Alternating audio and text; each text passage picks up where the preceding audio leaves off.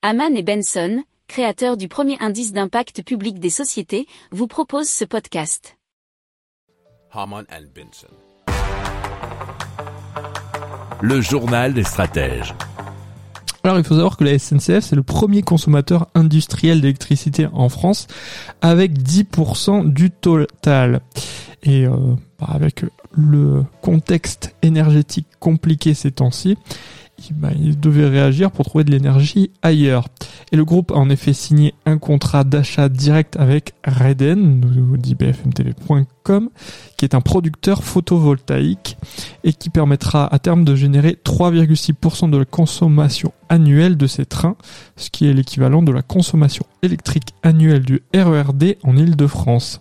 Alors la SNCF fait rouler 15 000 trains chaque jour. Euh, alors il faut savoir que c'est le plus gros Corporate Power Purchase Agreement jamais annoncé en France, puisqu'il prévoit la création de quatre centrales photovoltaïques totalisant une puissance de 146 MW qui produiront 207 gigawatts par an à l'horizon 2025-2026. Ces nouvelles centrales exploitées par Eden produiront de l'électricité verte qui sera intégralement vendue à SNCF énergie pour les besoins en électricité de SNCF Voyageurs. Elles seront construites en Haute-Garonne, dans l'Aude, en Gironde et mises en service entre 2024 et 2025. Alors l'idée à, terme, c'est pour SNCF d'utiliser 40 à 50% d'énergie renouvelable dans leur mix de consommation électrique et donc pour l'alimentation des trains à l'horizon 2026 dont une part de 20% grâce à ces fameux contrats PPA.